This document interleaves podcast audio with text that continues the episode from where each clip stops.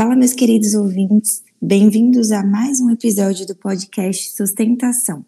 Nós somos o Projeto Escola Verde da Univasf e abordamos sobre a sustentabilidade dentro da construção civil.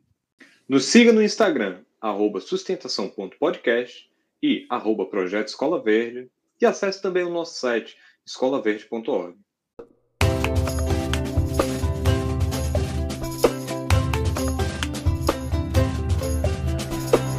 Alexandre, quanto à durabilidade, à manutenção das placas solares e do sistema em todo, é só colocar e depois nunca mais vai precisar mexer? Precisa mexer? É semestral, mensal? Como é que é essa manutenção? Os painéis solares, eles têm garantia, né? O professor fala 25 anos de garantia. Depende de que garantia. De funcionamento, alguns painéis têm 10, outros têm 12 de funcionamento. E eles dão até 80% de eficiência durante 25 anos. Quer dizer que o painel solar ele vai se degradando, mas o fabricante garante que em, 20, em 25 anos ele só vai ter perdido é, 20% da sua eficiência. Já os inversores, ele tem uma vida útil menor, normalmente entre 15 anos. Isso, vamos lá, eu falei o painel, mas não é de, de vida útil, é de garantia. Tem painel que fica mais de 40 anos aí. Ele vai perdendo eficiência, né? Já o, o inversor, Normalmente ele tem garantia de 5 a 10 anos, depende da marca, e ele tem vida útil mais ou menos aí de uns 15 a 20 anos. E não existe basicamente manutenção em usina solar. A, manu a manutenção que existe é meramente limpeza, entendeu? Dos painéis.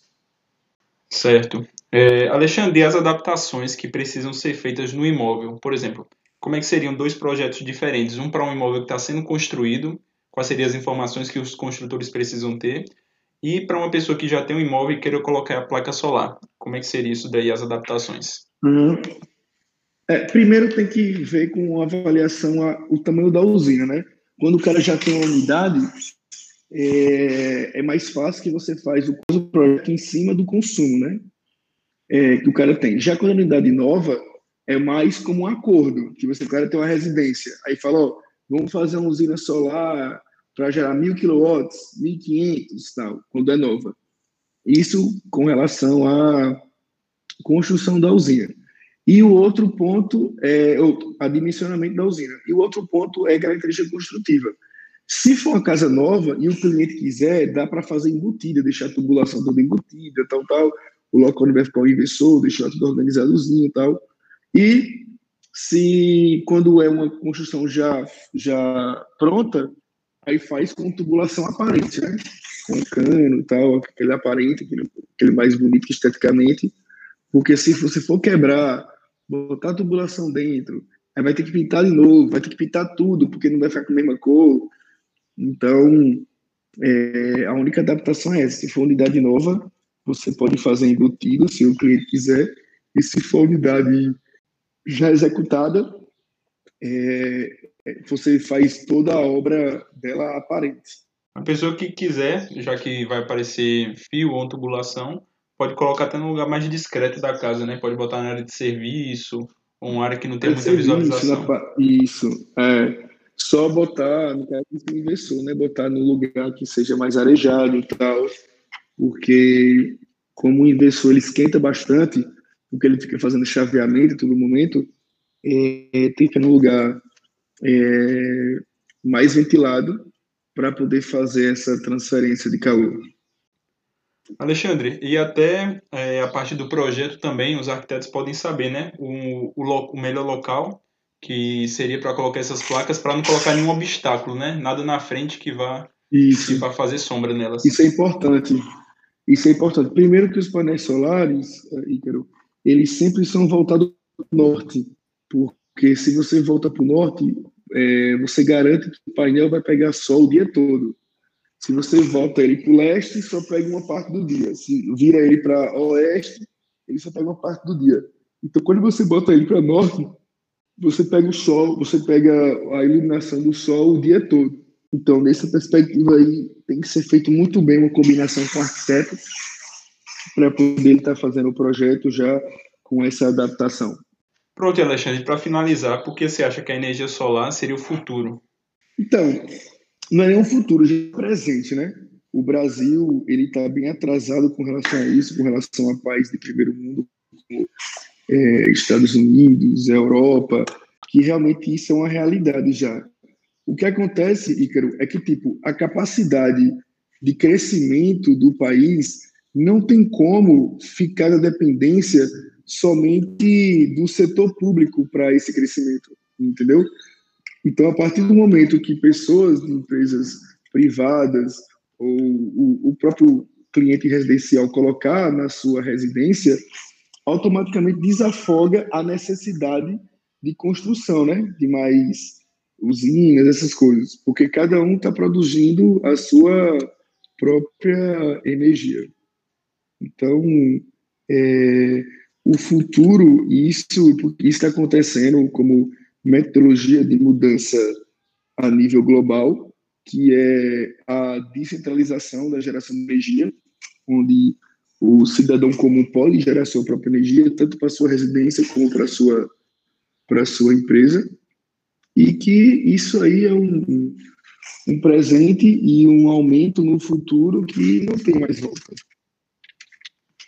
Exatamente, Alexandre, dá mais autonomia às pessoas, né? Quanto ao que ela vai consumir e como ela consegue claro. produzir isso daí. Claro, claro, ela saber como, como quais são as limitações dela, né? É, o que é, o que ela pode gerar mais, tal, e não ficar dependendo da, da, da do concessionário, do governo. Que, por exemplo, se você vai começar um empreendimento, a primeira coisa que faz é o concessionário dizer se você pode ser ligado ou não, se tem energia suficiente para você e tal. Então, quanto menos a gente depender de, de, de, de terceiros, é mais fácil é mais fácil para a gente estar tá conseguindo desenvolver o nosso, o nosso negócio. E sempre buscar uma empresa que dê um apoio, dê um suporte para a pessoa dar esse passo, né? Que é um investimento grande e é sempre bom ter alguém do lado que saiba realmente o que está fazendo. A gente está falando sobre isso aí, porque é o seguinte: hoje, é, eu sempre falo, nasce uma empresa de energia solar e morre três todo dia. Por quê? O pessoal acha que, tipo, energia solar é você chegar lá, montar e pronto. Só que os problemas não acontecem antes de botar energia solar. O problema acontece depois de botar energia solar. Porque aquele negócio, a energia solar só vai funcionar se a concessionária também fizer a parte dela. Então, por exemplo, vai tirar a leitura se ela tirar a leitura errada, a geração vai vir errada. Então, se não vem com a empresa que dá esse suporte para poder ver se o que está lá pela concessionária está correto, se o que foi realmente gerado, foi produzido, está lá, tal. Se não tiver esse acompanhamento, é factível que o cliente vai tomar muito prejuízo. A gente vê direto aqui, não só aqui em Petrolina, como outros lugares, porque a nossa empresa ela atua a nível, a nível nacional, é, o cara vai com essa ideia de trocar energia por boleto, só que aí depois dá problema com concessionária, né, normalmente concessionária, e fica vindo boleto e energia, porque não ligou, não botou para funcionar tal. Aí fica o cliente achando que tinha feito um bom negócio, só que acabou que foi um mau negócio, porque ele teve que ele tem que estar arcando com os dois custos, até que a usina inicie a, a funcionar direitinho. Então, é de suma importância que quando o cliente for contratar uma empresa, tanto saber do histórico, de onde já colocou, quantidade de música que tem, e entender como é que vai ser o processo. Pronto, em que momento eu pago? Aí, como é que vai ficar? Vai? Aí, depois que ligar, acontece o quê? E tal, tal, tal. E vai seguindo o processo.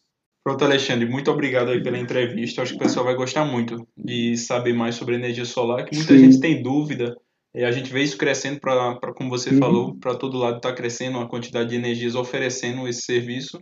E é sempre bom a gente procurar alguém de referência uhum. para poder falar mais e esclarecer as dúvidas que tem sobre isso. Obrigado, viu? Claro, Obrigado, eu que agradeço, Ícaro, e, e à disposição aí que a gente sempre incentiva a inovação, a desenvolvimento acadêmico, para a gente não meramente estar tá na universidade só para fazer prova, é, passar, a gente tem que realmente estar tá buscando um pouco da, da vivência do mundo real para dentro da universidade. Bom, pessoal, o que vocês acharam da nossa conversa de hoje?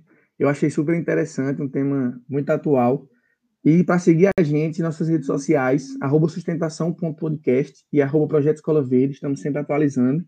E no nosso site também tem várias informações sobre esses e outros assuntos, que é o escolaverde.org.